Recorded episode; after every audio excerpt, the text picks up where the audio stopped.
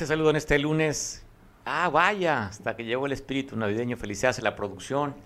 Pues ya estamos en Posadas, ya a 11 días de que termine este 2021. ¿Cómo está cerrando el año? ¿Cómo esperas el 2022? ¿O simplemente no, no esperas nada? Lo que quieres es terminar este catastrófico 2021 para muchos, con una amenaza además que tenemos de la llegada del Omicron ya en México. Ya hay, habían, creo que la semana pasada, confirmado seis casos ya de positivos de esta cuarta, de esta cuarta oleada de, del COVID-19. Pues conocidos, yo estaba escuchando conocidos, gente, amigos también que están contagiados eh, de COVID-19. No sé si ellos han hecho la prueba para ver si es el Omicron, pero hay varios que ya están en el círculo, nuevamente se va cerrando, de contagios del COVID-19. ¿Será coincidencia? No lo sé. El hecho es que tener mucho cuidado el 98% de los contagios, de acuerdo a una investigación que hicieron en España el año pasado, hablaba que se daban en las reuniones familiares, donde bajamos totalmente la guardia. Afuera sí traemos el cubrebocas, la sana distancia, traemos el gel sanitizante, pero llegamos a casa o en las reuniones familiares y pareciera que ahí el bicho no entra. Y es donde mayormente se da el contagio. Así es que ten mucho cuidado, cuídate, pues porque desde que salgas positivo en estas fechas, pues te arruinas, ¿eh? Tienes que irte a aislarte. El, para el 24 y el 31 estarías tú guardadito por no cuidarte. Así es que te mandamos un saludo. Seamos positivos, iniciemos la semana con alegría y entusiasmo, así con este arreglo navideño que producción nos hizo amablemente de poner. Híjole, ya pusiste tu carta a Santa Claus, tu carta a los Reyes Magos, no sé a quién le pones cartita. ¿Ya le pusiste la carta o ya recogiste la carta para cumplir los deseos de los que te están pidiendo en estas fechas? Pues simplemente devuelve la carta y dile austeridad republicana. Así está diciendo, ¿no? El gobierno estatal, municipal y algunos regidores, como en el caso de Julián López. ¿Tenemos la imagen? Sí, miren, el recién apapachado y creado una, una comisión que no existía en Acapulco, le crearon su comisión a Julián López Galeana, regidor del MC. Es interesante, ¿eh? porque son dos regidores que metió MC y simplemente en los dos no, hay, no se alinean en las propuestas que hay. Y Julián López dice, próximo jueves 23 de diciembre, un día previo a la Nochebuena, celebraré una posada para niñas y niños de escasos recursos económicos. La organizaré con mi familia, mis cuates y equipo de trabajo. Lo haremos, ojo, Ahí va, ahí va la nota, en Cooperacha. Creo que el regidor no, no se acordó de lo que pasó hace unos días con el secretario de Turismo, que pasó Cooperacha también a empresarios. Pasó la charola. Aquí está pidiendo también, dice que fue por Cooperacha. ¿Quién le cooperaría al regidor? ¿Qué compromisos haría el regidor? ¿O simplemente está poniendo en práctica lo que va a hacer para buscar su reelección como regidor o buscar la diputación? Pero ya Julián López está pidiendo cooperacha. Pues si no tienes para hacer fiesta, brother, pues no la hagas. Usted es funcionario. Usted tiene un recurso para gestoría, tiene un salario, le pagarán su aguinaldo. Entonces usted tiene, sáquelo de la bolsa. Porque si no, usted estaría haciendo compromisos. La cooperacha, pues, ¿a quién le pasó la charola? Pero bueno, ya sabe, austeridad republicana, usted que decir a la familia si le piden ahí. Igual, si llegan los funcionarios, Maestro, ¿sabes qué? Estamos en Austria republicana. La 4T dice que tenemos que ser en lo básico un par de zapatos solamente, ¿para qué queremos más? Y un auto modesto. Así es que no estamos en condiciones de cooperar. Pues a ver cómo le va en la fiesta, en la cooperacha, en la charola que ya pasó el regidor para esta fiesta, para el próximo 23 que está anunciando. ¿Y qué te cuento? Pues bueno, temas, temas de seguridad, pegando en la ciudad más importante del estado, Acapulco, este día de ayer, matan a un elemento de la policía municipal. Y aquí la nota es que primero es un hombre que se dedicaba a cuidar y a resguardar el orden. La otra, la otra nota es dónde lo asesinaron, muy cerca de las instalaciones de la Secretaría de Protección eh, aquí en Acapulco. Hablan que en la cerrada camino, casi esquina con la avenida Cuauhtémoc, el agente de la policía que respondía al nombre, ya tienen el nombre, pues bueno, fue asesinado. ahí fue saliendo de su trabajo, de acuerdo al reporte que están dando, eh, ahí fueron a asesinarlo a este trabajador del ayuntamiento que se dedicaba a cuidarnos, a resguardarnos. Fue asesinado. Otros dos asesinatos el día de ayer. Uno, un prestador de servicio que lo ejecutaron. Él trabajaba para una compañía de esos barcos que dan un recorrido aquí en la bahía. Ahí, cerca del Paseo del Pescador, fue asesinado este prestador del servicio. Estamos viendo las imágenes en Playa Manzanillo, ahí en el Paseo del Pescador, donde fue ejecutado este trabajador esta compañía que da recorridos de Acarrey, era, se dedicaba a vender boletos, fue ejecutado durante el día. Ya emitió un boletín la Fiscalía General del Estado que están investigando para dar con los responsables del asesinato el día de ayer de este trabajador y de este prestador de servicios, donde también fue ejecutado, fue otra persona. Esto fue también en un lugar turístico allá en Puerto Marqués. Así quedó este masculino asesinado que fue ejecutado durante el día de ayer. Tres muertos se reportan. Y bueno, donde también ahí fue un accidente de manera terrible. Mire cómo quedaron los autos involucrados. Un transporte pesado ahí en Metlapili, en Metlapil, perdón, en, auto, en este libramiento, por así llamarlo.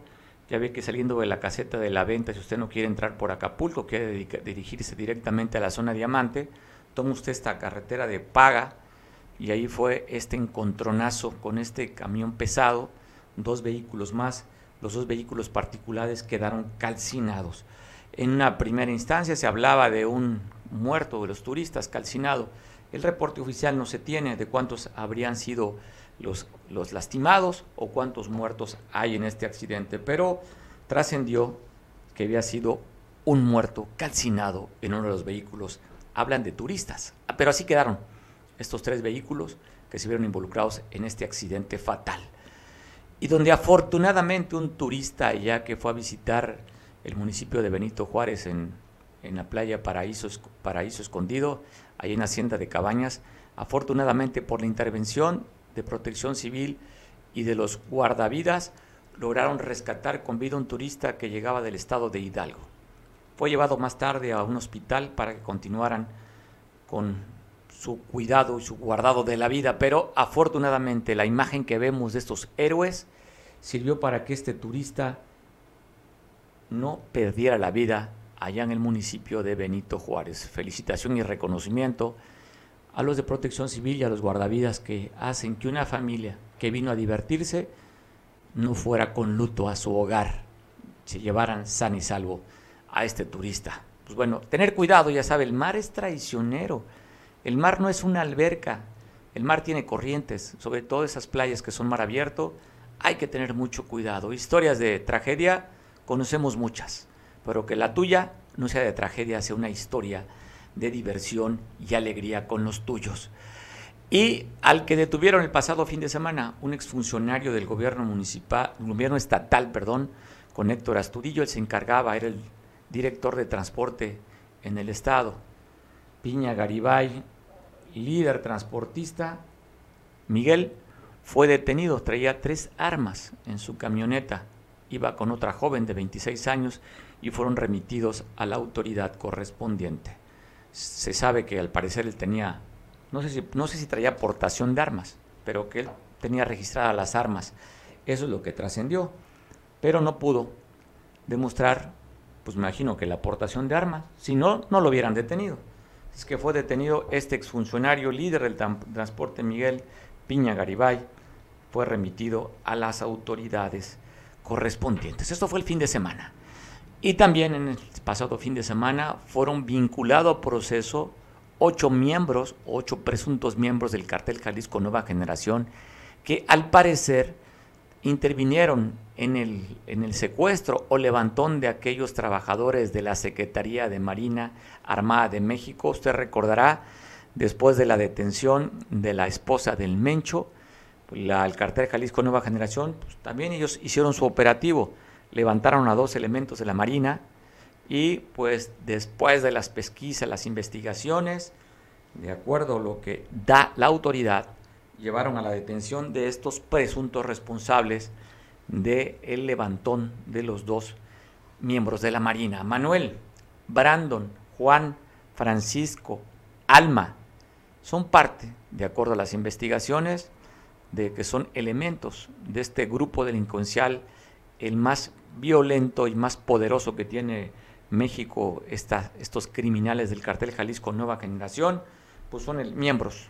Dicen que fueron ocho, te estoy pasando cuatro de los detenidos. Hay los otros cuatro, nada más tenemos las imágenes de cuatro, producción. Son, son, nada más ellos son cinco, perdón usted. Pero hablan de ocho que fueron vinculados a proceso de estos que participaron en el levantón de los dos elementos de la Secretaría de la Marina Armada de México. Y donde atacaron allá en el norte del, del país, allá en Coahuila, atacaron a elementos de la policía. Te voy a pasar imágenes de cómo quedó eh, parte del vehículo, que fue atacado también por delincuentes.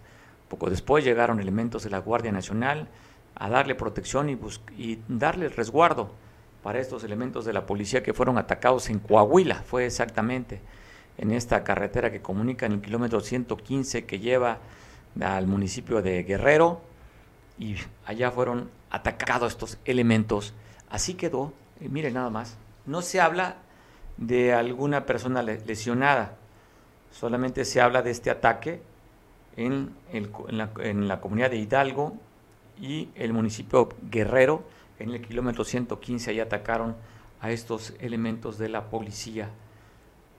Así es que, pues, así estamos viendo el país a quien dice que ya habían serenado. Pues te cuento también que están reportando ataques, esto aquí en Guerrero, en la parte de la Tierra Caliente, en Coyuca de Catalán, en la comunidad del pescado.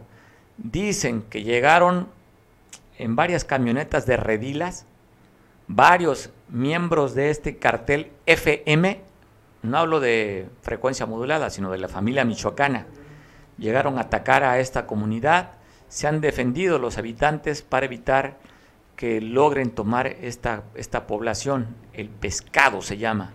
No han reportado víctimas, no han reportado eh, si hay algún detenido, pero hasta lo que se sabe el reporte están esperando el refuerzo de los elementos del ejército, la Guardia Nacional, para, para poder contener y detener a los agresores que son de la familia michoacana, reportan que se están dando desde el día de ayer.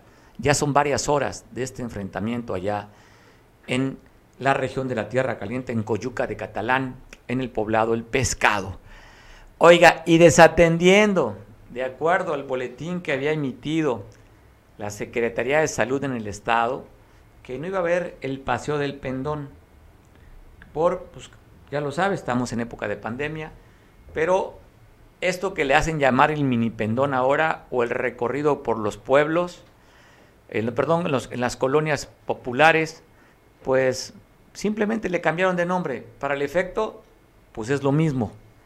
Desde Chilpancingo, agradezco mucho que nos vaya a dar el reporte nuestro compañero Pablo Maldonado para que nos platique de estas imágenes que él nos envió y cómo es que se vivió y se respetó la sana distancia, el uso de cubrebocas o simplemente un desacato al boletín que emitió la Secretaría de Salud. ¿Cómo estás, Pablo? Desde Chilpancingo te saludamos.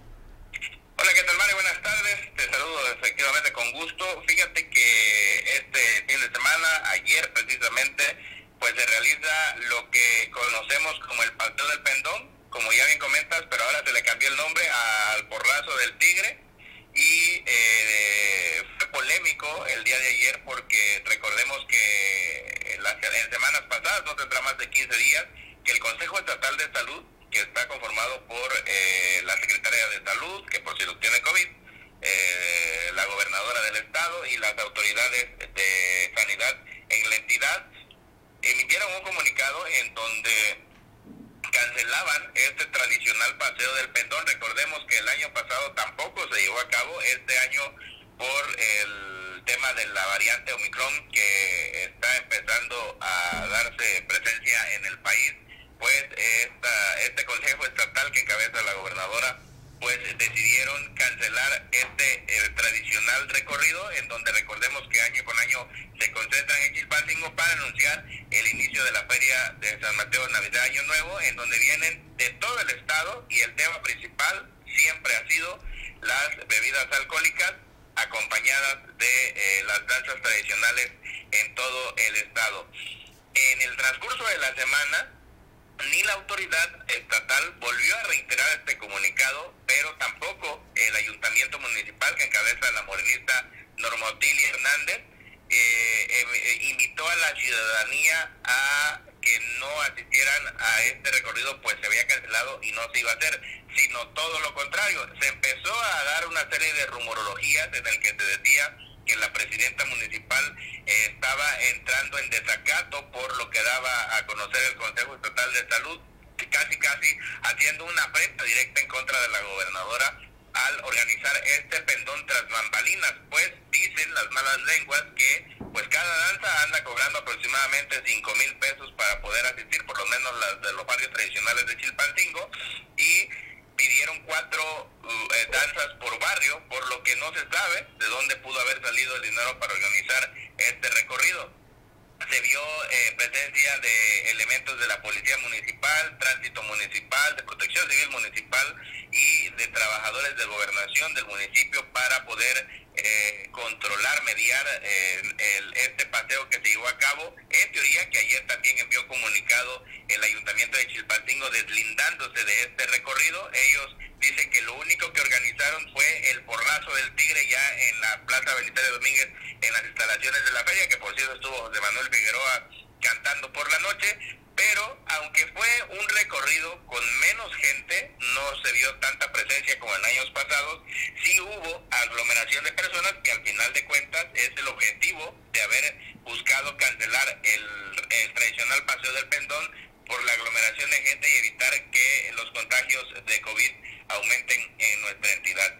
Es eh, lo que se tiene al día de hoy. Muchos dicen que fue una afrenta directa de la presidenta municipal Normotilia en contra de la gobernadora, puesto que si ella ya ella junto con el Consejo Estatal de Salud ya habían cancelado el evento, ella tras bambalinas, pues, la mano que meció la cuna, organizó este recorrido, al final se deslinda, pero lo que sí se vio fue un, eh, que no salió días antes a, a invitar a la ciudadanía que no asistieran a cancelar, pues ella está en la dinámica de la reactivación económica y es por eso que eh, todos sabemos que eh, no le gustó, no fue de su agrado que se cancelara el pendón y buscó el plan B para poder realizar este evento que se llevara a cabo el día de ayer con menos gente, pero sí se vio la presencia de personas, la mayoría pues con las medidas, eh, por lo menos con el uso del cubrebocas, no hubo sana distancia, por supuesto, ¿no? Y en el baile de la noche con José Manuel, en el recorrido pues menos, pero pues sí, con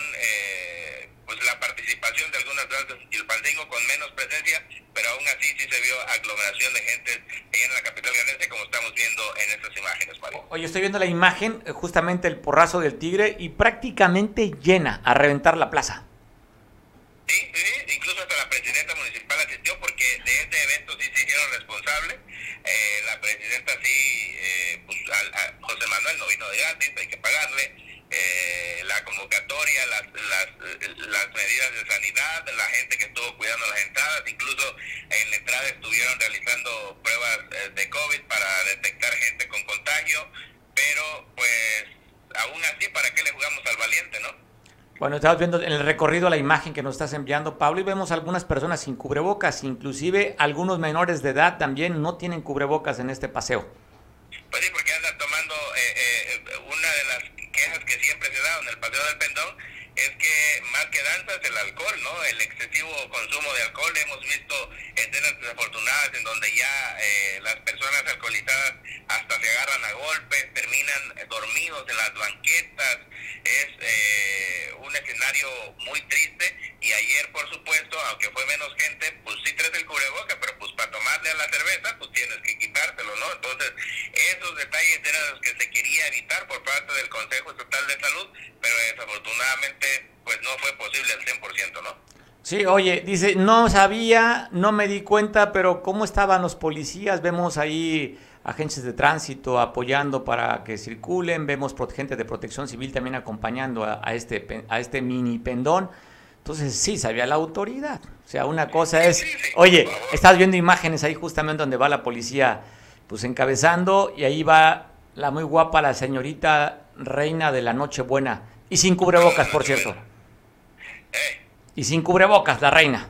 Ah, sí, no, pues es que es, eh, es que tapar el sol con un dedo el que la autoridad municipal diga que no, no sabía, que no participó en la organización. Claro que sabían, sí participaron, incluso un día, esto fue ayer domingo, el sábado, el viernes, el jueves, hubo algunas voces en redes sociales y algunas manifestaciones porque lo que ahora está premiando es precisamente la falta de agua en las colonias, ¿no? Y el reclamo directo para Normotilia es que eh, pues ese dinero que se está gastando, porque no, pues ahora sí que a la presidenta le gusta organizar fiestas, ¿no? Cada sábado, domingo hace eh, fiestas del domingo familiar y ha tenido un sinfín de el, encendido del árbol navideño y ese dinero que invierte en la ciudadanía se lo reclama, ese dinero que invierte en hacer los convivios, las fiestas que se hacen por parte del municipio, pues mejor que le fiesta para pagar la luz de, la capaz, ¿no? Que luego no bombean agua porque no han pagado el recibo de luz. Bueno, estás viendo imágenes, muchas, bueno, no muchas, pero sí hay varios ahí en este recorrido que estamos viendo donde no llevan el cubrebocas. Oye, Pablo, aprovechándote, platícanos tu percepción sobre esta primera reunión que se dio el sábado en Chilpancingo, la gobernadora del estado con los medios de comunicación, donde fueron convocados pues la mayoría del estado que participaron allí en este encuentro. ¿Cuál es tu opinión? Fíjate que me, eh, tú y yo estuvimos presentes. A mí me gustó mucho porque eh, fue la oportunidad que eh, nos reuniéramos eh, todo el gremio periodístico en el Estado. Eh, ya tenía tiempo, yo no recuerdo alguna reunión en donde haya estado tan nutrida, en el sentido de que, por ejemplo, yo tuve la oportunidad de saludar a compañeros de la Tierra Caliente, a compañeros de la montaña, de la Costa Chica, a ustedes en Acapulco, a los de Costa Grande, vinieron compañeras de Tihuatanejo. una reunión me parece muy acertada por parte de la gobernadora, del director de comunicación social, René, en el que eh, convocan a la prensa, la prensa asiste a esta convocatoria, tenemos la oportunidad de convivir y nos fortalece, nos une como gremio, porque pues en el diario vivir, en el diario trabajar, difícilmente nos vemos. Coincidíamos que varios de nosotros sí nos vemos, pero en las redes sociales o en la televisión, yo a mis compañeros, ellos me ven a mí, pero en persona muy pocas veces tenemos la oportunidad en el año de poder eh, pues, este, estrechar la mano, ¿no? Saludarnos. La gobernadora, su mensaje fue, eh, me parece, muy acertado en el sentido de que habló eh, el tema que nos preocupa ahorita a los periodistas del Fondo Apoyo a Periodistas, en donde dejó en claro que no desaparece, se aumenta el presupuesto 200 mil pesos más y también reiterar el respeto a nuestra labor periodística y darnos la confianza de que si en algún momento nos las queremos arrimar y algún elemento de seguridad que ella afirma no traer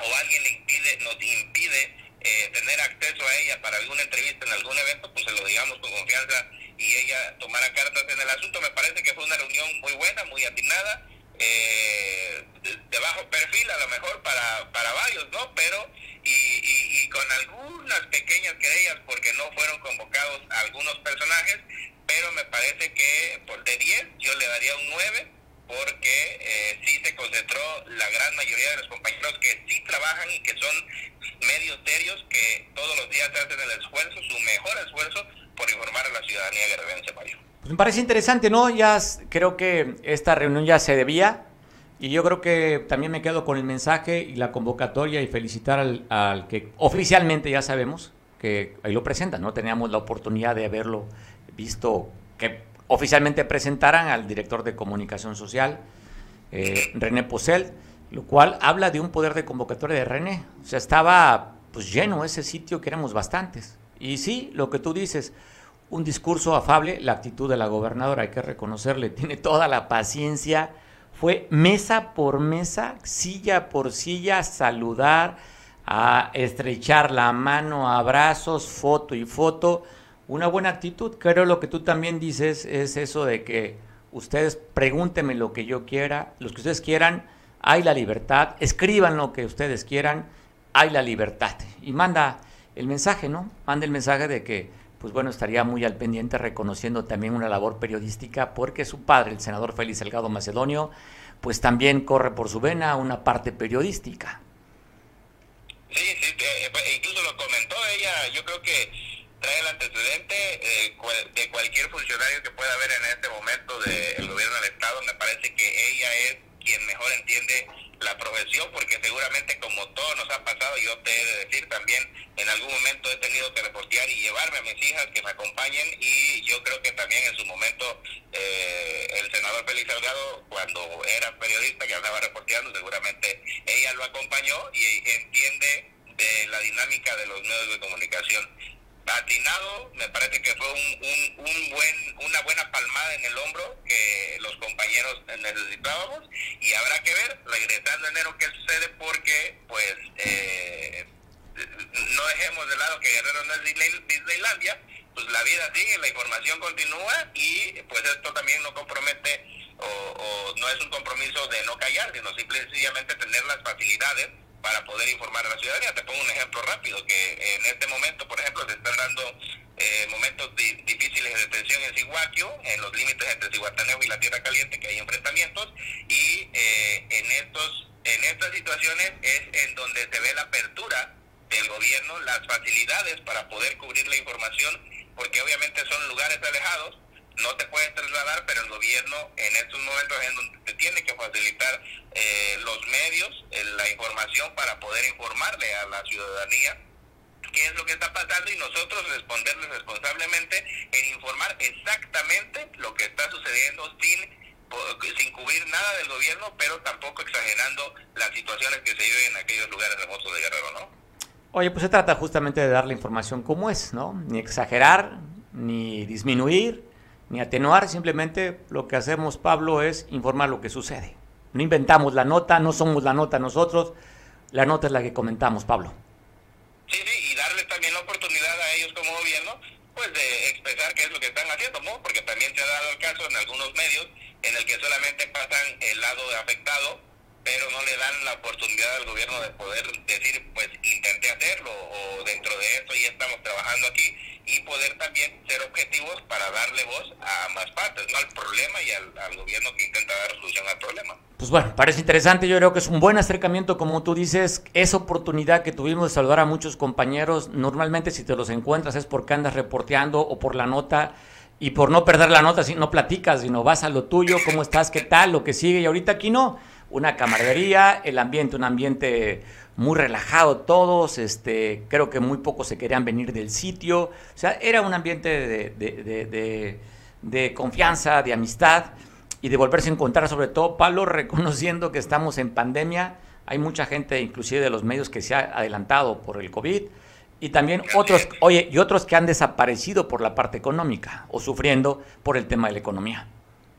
Sí, sí, sí, la verdad es que a lo mejor la, la gente no lo sabe porque pues su mayor fuente o su mejor fuente de información son las redes sociales, pero en este momento el gremio periodístico vive una crisis eh, existencial, diría yo, porque mm, eso, ¿no? El tema es cómo obtener recursos económicos, cada quien tiene busca remuneración del trabajo que hace y es complicado, lejos de los que trabajamos en empresas eh, nacionales o empresas que sí tienen la manera de, de darle sustento a sus trabajadores, hay otros compañeros que no tienen pues esa fortuna y es complicado, ¿no? Poder subsistir en este medio difícil, muy bonito, pero muy difícil también, ¿no?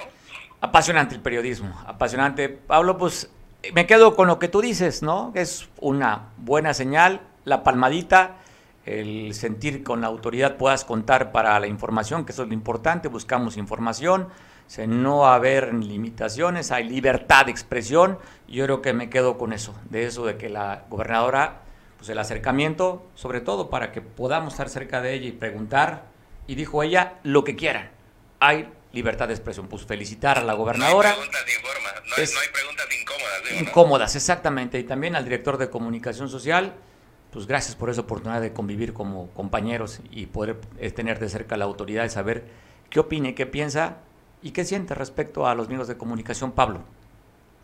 Sí, fíjate que hasta nos falló, no nos tomamos las fotos, nos hubiéramos tomado la foto para ponerla ahorita en el ¿no? ah, Oye, pues, oye, pues también habría que ver la posición de los medios. Estamos para contrastar al poder. O sea, no, ellos tienen comunicación social, ellos tienen a RTG, pero los medios también estamos para contrastar de lo que no haga bien el gobierno. En este caso, el gobierno del Estado. Para eso estamos, Pablo.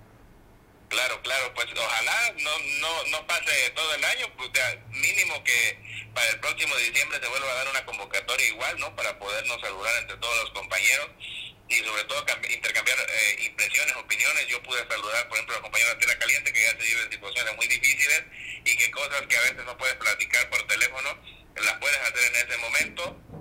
Eh, eh, el cariño que se adquiere con el paso de los meses, de los años trabajando juntos, pues sí, es muy importante poder tener contacto de manera personal y sobre todo que pues sea a través de esta convocatoria que hace eh, la gobernadora del estado y el director de comunicación social, me quedo con un muy buen sabor de boca de esta reunión del día sábado. Oye, de, más democrático a la administración pasada que acaba de terminar, ¿cómo sentiste? ¿Más democrático, más cercano a la gente?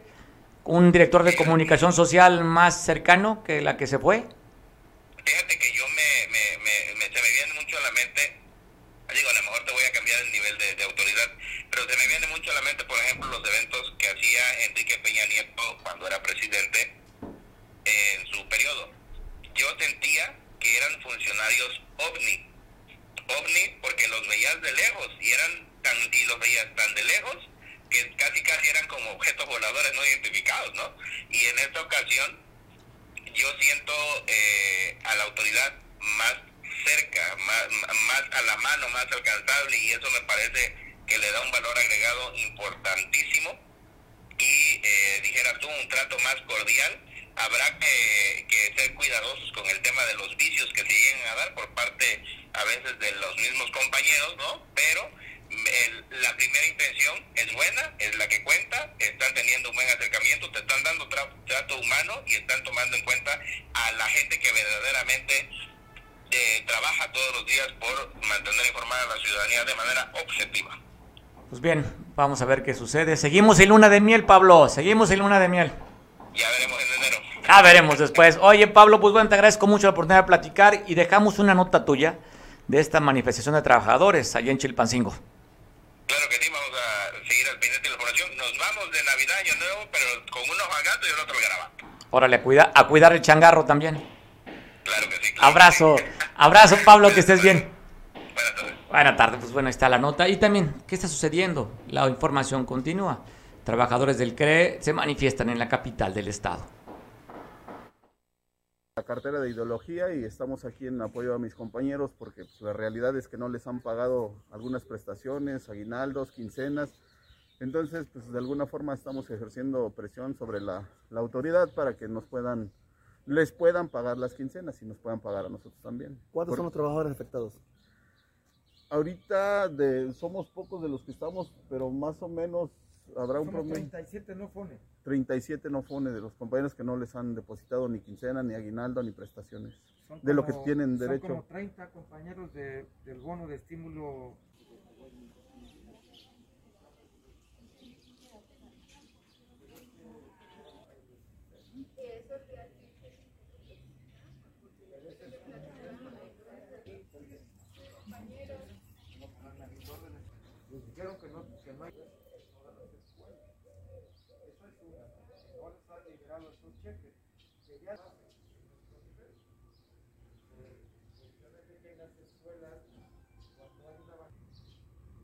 Movilización policiaca causó la llamada telefónica de un supuesto atentado, de una bomba en Soriana, allá en la colonia Zapata. Llegaron elementos del ejército, de la Guardia Nacional y la Policía Municipal para evacuar y buscar ese artefacto de la llamada telefónica que habían recibido en el 911. De acuerdo a lo que dice Maximiliano Serrano, el secretario de, secretario de Seguridad Pública Municipal, dice que del teléfono, ojo, eh, del teléfono que reportaron esta supuesta, supuesta bomba, van más de 100 llamadas de broma. Ya él dirigió a la policía cibernética para que ubique el propietario de este teléfono. No sé si vaya a haber alguna sanción, desconozco si hubiera una sanción, pero van 100 llamadas que hace este, esta persona para alertar sobre incidentes de aquí, pues lo que genera es una movilización, como usted está viendo, y el temor también de los propios trabajadores y la gente que andaba comprando, en el que llevaron a evacuarlos porque decían, oiga, hay una bomba. La corredera, dicen en mi pueblo, hijo de la... Salieron corriendo para pues evitar que no fuera a pasar un incidente. Afortunadamente, fue nada más una broma, una falsa alarma. Ojalá que le pongan un alto a este divertido y simpática persona que hace este tipo de llamadas y lo que genera gasto, desatender otras áreas y, el pánico también para llegar a tratar de evacuar, como en este caso por una llamada anónima de una bomba. Yenato Jack de Álvarez Guerrero, la alcaldesa, que por cierto está de manteles largos. Mandamos un saludo para Clara Bello, allá en Atoyac, que andaba en Chilpancingo con el Copla, Copladec, Hoy se reunieron alcaldes y autoridades estatales y algunas federales para hablar sobre este asunto del Copladec. Hasta allá, está ahorita, ya va de regreso por lo que sabemos a Toyac para un festejo que le van a hacer allá. Creo que es en la cueva del Club de Leones, según tenemos el dato. Pero el pasado fin de semana hizo un recorrido por varias partes, en la Sierra Alta, en la parte media de la sierra también, para hacer algunas actividades, entre ellas dar apoyos eh, alimenticios a más de 300 personas, y también está dando a conocer que están rehabilitando parte de los caminos que están, fueron afectados por el temporal de lluvia. Vemos imágenes donde están apoyando a las comunidades, también por el sismo de septiembre que se vieron afectados algunos caminos allá, ahí donde está la alcaldesa en esta imagen dando apoyos alimenticios a más de 300 familias en esta región. ¿Dónde estuvo? Pues bueno, estuvo en los piloncillos, en los arrayanes, Plan de las Delicias, Puente del Rey, Puente de los Lugardos, en la estancia, en el Achotal y en el Cucuyachi, fue parte de esta gira que tuvo la alcaldesa Clara Bello. Y sigo en Atoyac, aprovecho para mandar un abrazo a la gente que nos está viendo por televisión en Cable Costa y Expit. Abrazo fuerte para allá, para la gente que nos ve. Y por primera vez se da este, esta convocatoria para estos Juegos Deportivos Municipales, donde más de 112 equipos estarían concursando, compitiendo. En varias disciplinas, natación, handball, básquetbol, fútbol, soccer, la sede, la cancha mariscal y en la cancha del Ciruelar, en la cancha de básquetbol, donde estas 102 equipos de varias, 26 comunidades que se están participando allá en Atoyac. Estuvieron para la inauguración de estos Juegos Deportivos la alcaldesa, el secretario general de gobierno, el director de obras, el director de la Comisión de Agua de Atoyac. También estuvo el director de deporte, Alan Reyes, para dar a conocer. Pero mira qué imágenes, qué bonita imagen de este grupo de niños del Ticuí, rinos, participantes en básquetbol infantil. Pero qué interesante, ¿no? Ver cómo poder reconstruir el tejido social si no es a través de la comunión y del deporte. Es un excelente pretexto para reunirse. Porque así como van los niños, van los papás de los niños. Se juntan, platican, se emocionan, gritan, echan porras.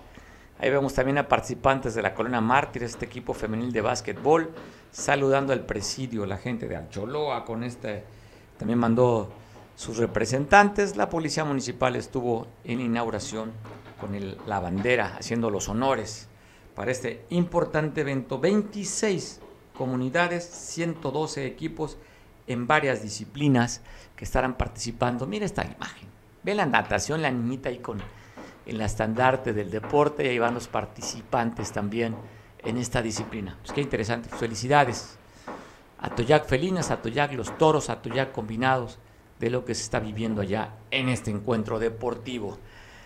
Y también hay que destacar lo que se dio en Pinos, allá en, Ciudad de México, donde Guerrero participó con danzas, con comida, con muestras también artesanales. Allá estuvo la gobernadora del estado, Belín Salgado, reconociendo a los artesanos de varias regiones del estado. También estuvo la secretaria de, de Cultura a nivel nacional, la guerrerense también estuvo acompañando en este contingente a la gobernadora. Vemos imágenes. Ahí anduvieron los, baila, los bailarines o este, este ballet que llama mucho la atención, los Diablos de la Costa Chica, fueron los Tlacoloreros, en fin, parte de lo que es la cultura guerrerense a través del arte culinario, que vemos a la gobernadora echándose un taquito de lo que llevaron las muestras, las cocineras artesanales. Mira nomás, qué bonita imagen, traje, traje típico de guerrerense, la flor de cempasúchil, los sombreros hechos por artesanos, y ahí vemos la cocina tradicional a un costado en esta imagen. Guerrero en los pinos.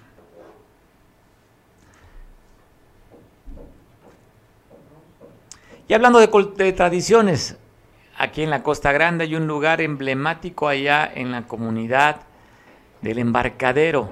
Hace dos años, recuerdo que cubrimos la, esta, esta, ceremonia que se da, estas imágenes, fue hace algunos días, aquí en diciembre también. Fue todo un éxito hace dos años, el año pasado, por cuestiones de la pandemia se suspendió. Eso es en el municipio de Coyuca de Benítez, le decía, en el embarcadero. ¿Cómo se, cómo se vivió este año? Agradezco mucho a mi compañero Oscar, quien cubrió y tengo la crónica y las imágenes de este baile de las cazuelas allá en la Costa Grande. Para recopilar comida para todos los peregrinos que vienen este día de la fiesta. Ya empezó. La gente del embarcadero, pues, es esta tradición, ya, ya tiene sus años, la siguen manteniendo después de que el año pasado no hubo nada por la pandemia. Aquí vamos Chona, conocida, famosa Chona. Está la comisaria, vienen gente de nativos de aquí que están fuera del embarcadero al festejo. Pues aquí vemos ya las cazuelas.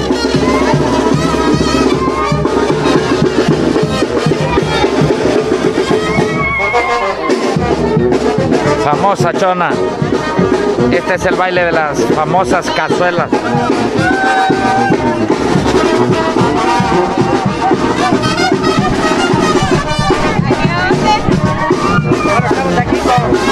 con Chonita Flores en el embarcadero. 22 eh, años. 22 años. ¿La comida para qué es? Para los peregrinos y la gente que nos acompaña.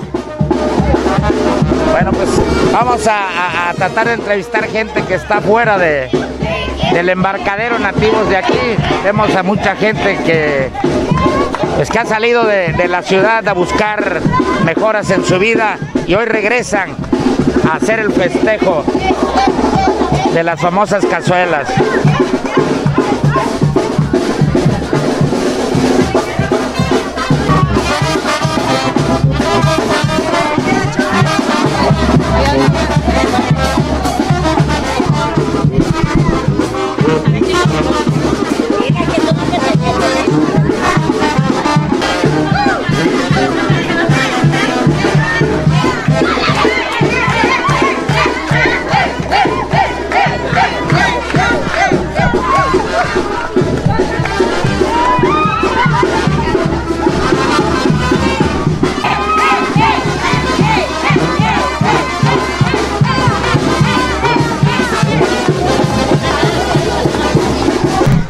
Pues aquí está la comisaria del embarcadero que nos cuente tantito de este evento de, las cazuelas.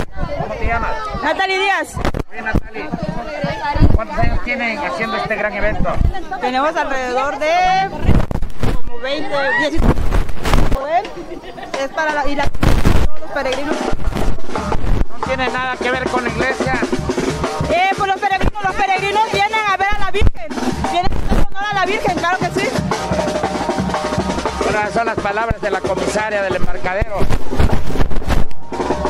Vamos a seguir llevándole información importante de, lo que está sucediendo aquí en estas fiestas del embarcadero, que al final de cuentas, pues la pandemia, muchos vemos no, no traen cubreboca y pues creemos que pues esto se terminó, pero no, hay que tener mucha precaución.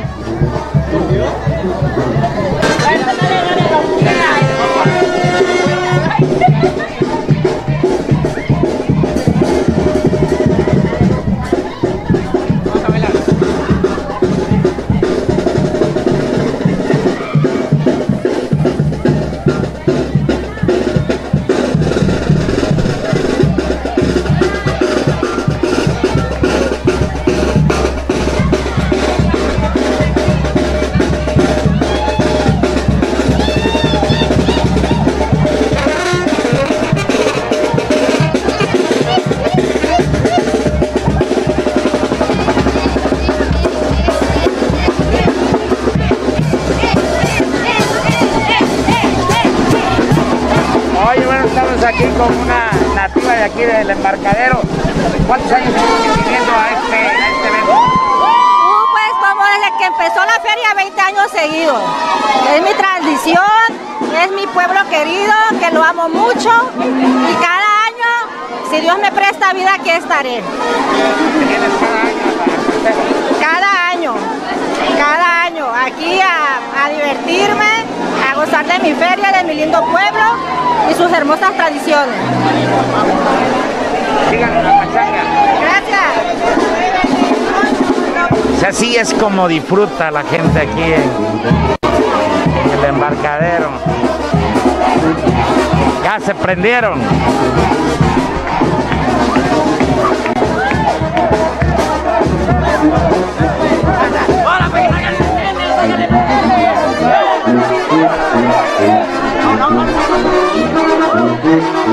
Vamos a probar algo de lo que ha aportado la gente. Esto es todas la- las cazuelas que se han recuperado.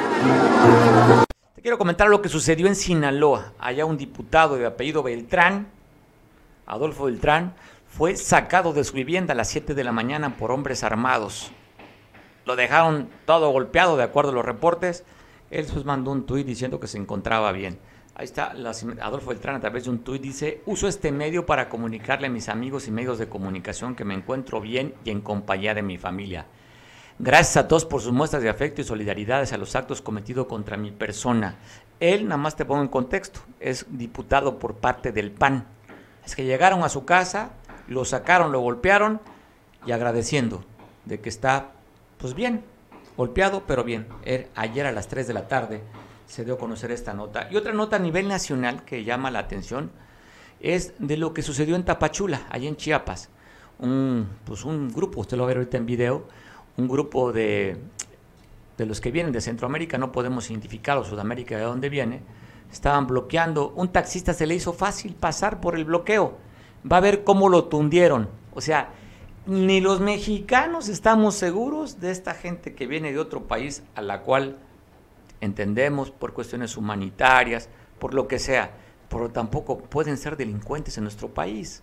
Así es que te paso las imágenes de cómo le dieron a ese taxista por haber osado pasar donde estaban manifestándose ellos.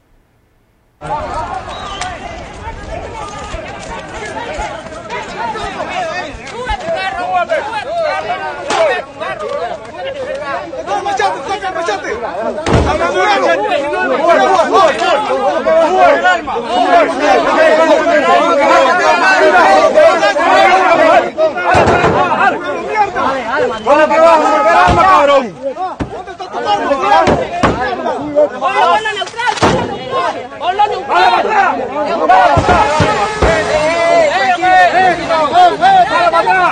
¿Cómo te vas a sacar armas? Eso no es.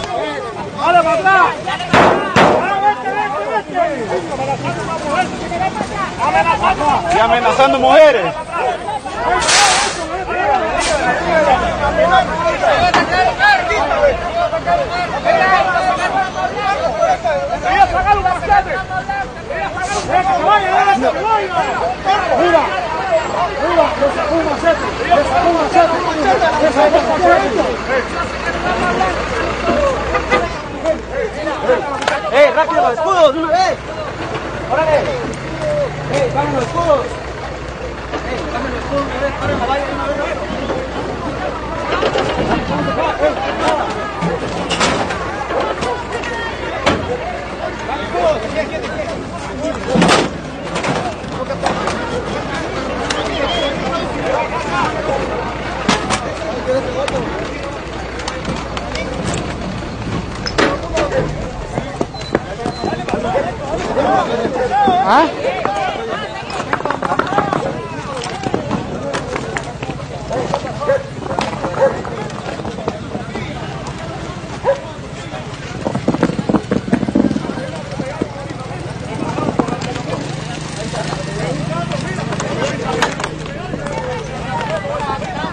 vio estas imágenes yo me imagino a unos mexicanos indocumentados que estuvieran en Arizona o en Texas. Bueno, California podemos ponerlo, pero yo pongo nomás ejemplo Arizona y Texas, que estuvieran bloqueando de manera deliberada y que le dieran unos apes a un ciudadano norteamericano. Así llegaría la autoridad como llega la Guardia Nacional. Pues para comentar sobre este tema agradezco mucho que me tome, pues bueno, vía Zoom, nuestro buen amigo Miguel Ángel Hernández para que dé su opinión sobre esto que acabamos de pasar. Miguel, ¿cómo estás? Saludo. Mario, buen día y ya en vísperas de Navidad. Pues sí, ya lo habíamos comentado. ¿Te acuerdas que ya la vez pasada habíamos dicho que el gobierno federal estaba sembrando migrantes a lo largo y ancho del país? No es la primera ocasión que en Tapachulas, en la zona de Chiapas, hay eh, bloqueos por parte de los migrantes.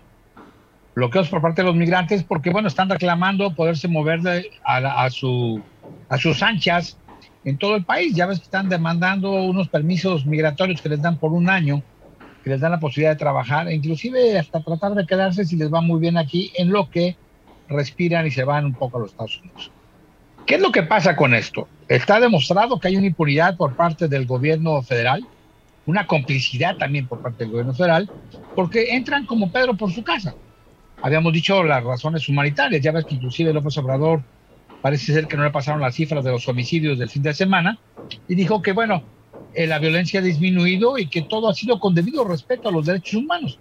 No sé a qué derechos humanos se refiere o a qué violencia se refiere que ha bajado. Pero mira, ya habíamos comentado que puede ser una crisis social, política, de derechos humanos y sobre todo de corte económico. Social, porque ya lo vimos ahora, van a ser enfrentamientos.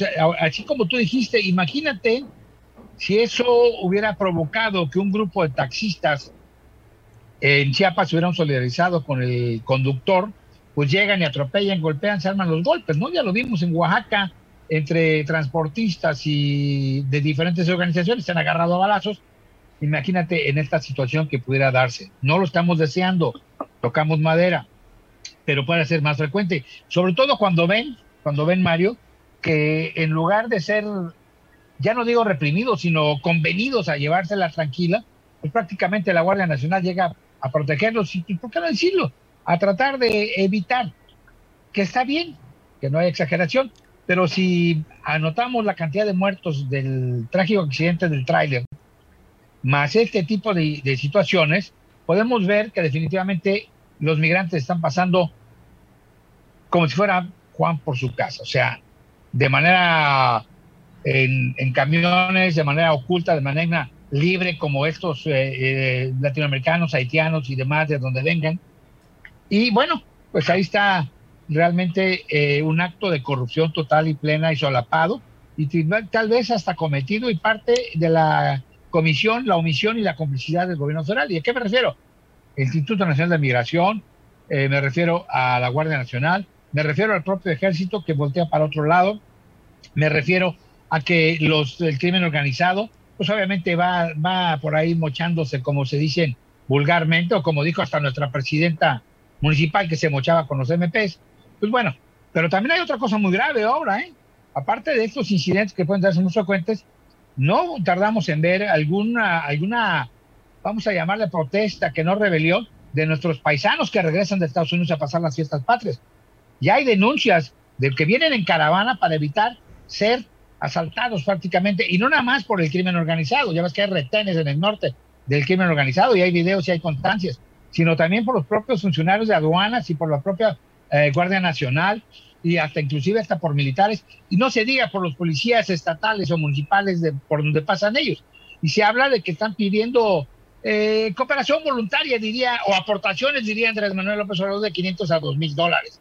Y traen aparte del moche que o que lo que les quiten que vienen, vienen caravanas de 50, 60 autos, entonces podemos ver por ahí alguna protesta, ojalá no se dé, pero esto nos indicaría el grado de impunidad, de complicidad, pero sobre todo el grado de impunidad con el que se maneja el gobierno federal, en lugar de proteger, en lugar de cuidar a los paisanos, esos que les han echado porras todo el mundo porque están incrementando el número de, dinero por vía de las transferencias y de de las aportaciones aquí a los mexicanos, a su familia en México, imagínate qué es lo que va a pasar. Y lo de los migrantes, bueno, pues ya vimos, hay una nota hoy aquí en un periódico local que ya el, el campamento de atención a migrantes que tenía el gobierno del estado en la ciudad de Renacimiento, pues ya está ahí abandonado, no hay, no hay medicamentos, no hay atención médica, no hay alimentos, no hay agua, no hay nada. Están a la buena de Dios y de la buena voluntad de algunas gentes que, que vienen alrededor o que son comerciantes de alrededor del, del gimnasio de Ciudad Renacimiento. Eso va a empezar a pasar en todos lados. También nadie nos dice la cantidad de migrantes que tienen derecho, ¿eh? somos ciudadanos del mundo, pero tenemos que cumplir normas, reglas, como tú decías. Eh, cruzamos a Estados Unidos, y por poner el ejemplo de que estamos muy cerca, pero se nos quita lo mal hablado, se nos quita lo cochino, se nos quita lo grosero y nos volvemos educados y respetuosos de la ley. Aquí en este lado sacamos la lengua a los güeros y a los gringos y bueno, pues obviamente, obviamente estamos en nuestro territorio. Igual, la gente que viene, que cruza, debe respetar la ley, pero lo más importante es que el gobierno, ya sea municipal, estatal o federal, tiene que pedirles que respeten la ley, que tienen todo nuestro apoyo, digo, apoyo ciudadano, apoyo político, apoyo, pero que deben respetar la ley, no transgredir. El problema de hace rato en Chiapas es porque quieren camiones y les ponen camiones de lujo. Eh, se me hace sano porque bueno, así no evitan de caer en la trata de, la trata de los coyotes, que los asignan en una caja de camión o en una en un, en un tráiler o en una camioneta o en cualquier vehículo que sea y ve los accidentes que, que, pasan y no nada más pasan aquí, pasan en Estados Unidos con, con nuestros connacionales que se van de mojados y que obviamente son hacinados en camionetas. Ya hemos visto accidentes muy fuertes también del otro lado. Pues, oye, Miguel, pero, a pesar, fíjate lo que hemos dicho, con la 27 mil hablaba, ¿no? Elementos de la Guardia Nacional en frontera y sigue siendo un poquito porosa. O sea, a pesar de... Pero hay, una, hay una cosa muy interesante, Mario. ¿Tú le crees a Andrés Manuel y sus cifras y sus datos? Yo no, ¿eh? 27 mil, ¿dónde están? ¿Dónde están? Bueno, pues lleva tres años diciendo que ya va, se va a acabar el, el desabasto de los medicamentos y nos acabamos de enterar que al Seguro Social, al que paga uno como empresario para dar de alta algún, algún empleado, obviamente le faltan el noventa y tantos por ciento de, el 91. de medicamentos. 91, el 91 por ciento de medicamentos. Solamente Pues tiene bueno, el 9%. antes, antes te reías porque ibas y te daban una consulta y te llenaban de paracetamol. Ahora te- vas a una consulta primero para que te pelen, luego para que te entiendan y en segunda, pues te recomiendan dónde comprar las medicinas. Pero bueno, la realidad es que vivimos en datos eh, irreales. Hoy reconoce Andrés Manuel que sí hay ha habido préstamos, que sí ha habido, que se ha subido la deuda, pero bueno, fue por la pandemia, ya ves que le cayó como anillo al dedo, porque realmente no estaban, hasta antes de la pandemia no habían, eh, no habían este, comprometido deuda o, cons- o conseguido deuda, porque bueno, pues los neoliberales vivían del crédito, pero ahorita, pues bueno, se justifica con la pandemia. Viene la cuarta ola, viene este problema del Omicron, y bueno, Insabi debe 3, 4 mil millones de pesos a, las este, empresas que surtan medicamento, pero como los tienen atorados con el SAT y con todo esto, pues al final de cuentas, a ver cuántas quiebran y a ver qué hay, pero de todos hay desabasto. Y dijo que se iba a cambiar el nombre. Yo no quiero poner el nombre, lo he estado pensando. Muchos lo han pensado y muchos lo han externado, pero ya debería tener la valentía y la dignidad de cambiarse de nombre. Por lo pronto, podemos decirle Pinocho. Pero, insisto, este tránsito de los migrantes va Oye, yo te, yo generar te, yo te di- crisis oye, yo te políticas diría, la- oye, yo te diría, te contestaría ese, ese, ese nombre del presidente con la canción del poeta del pueblo. Te llames como te llames, para mí eres la gloria. Esa es mi cabecita Ándale, de o- algodón. Oye, o de- o de- no, no, no dudes, oye, no dudes que como dije yo en un texto editorial, no dudes que en una de estas mañaneras nos ponga la canción de Pedro Infante, esa que cantaba toda máquina, ya ves que traía rivalidad con, con Luis Aguilar, esa de que si te vienen a contar cositas malas de mí, manda a todos a volar, diles que yo no fui, ya ves que él no es culpable de nada, es Bueno. un corrupto, pero no. Miguel, tenemos pero no que es ir, Miguel, tenemos que irnos ya. Corre, se acaba de decir, por favor. Ya tenemos que ir ya. Ya, ya se acabó el programa, ya se acabó el programa. Miguel Hernández, saludos. Saludos, Miguel Hernández, saludos a tus patrocinadores de derecha. A eso, oye, me acuerdo de Palillo. Ladrones del país eh, que te dan dinero a ti, Miguel Hernández, para que hables mal de mi cabecita de algodón. Sátapas, ladrones. ¿Te acuerdas No, Palillo? Pues bueno, abrazo. Oye, a mí no me invitan a Casa Guerrero. A ti te Abrazo fuerte, abrazo Abrazo. fuerte a la cuarta transformación, Miguel, aunque te haga escosor a ti. Gracias, Miguel, abrazo. Bueno, nos vemos mañana en punto de las 3 de, la, de las 2 de la tarde. Ya estamos rebasando la hora. Gracias a nos, que nos acabas de ver. Sintonízanos mañana en punto de las 2. Y te dejo con la información de, la, de San Marcos, quien nos ve por televisión, que nos cuenta Julián allá de lo que sucede en la Costa Chica. Gracias, buen provecho, feliz inicio de semana.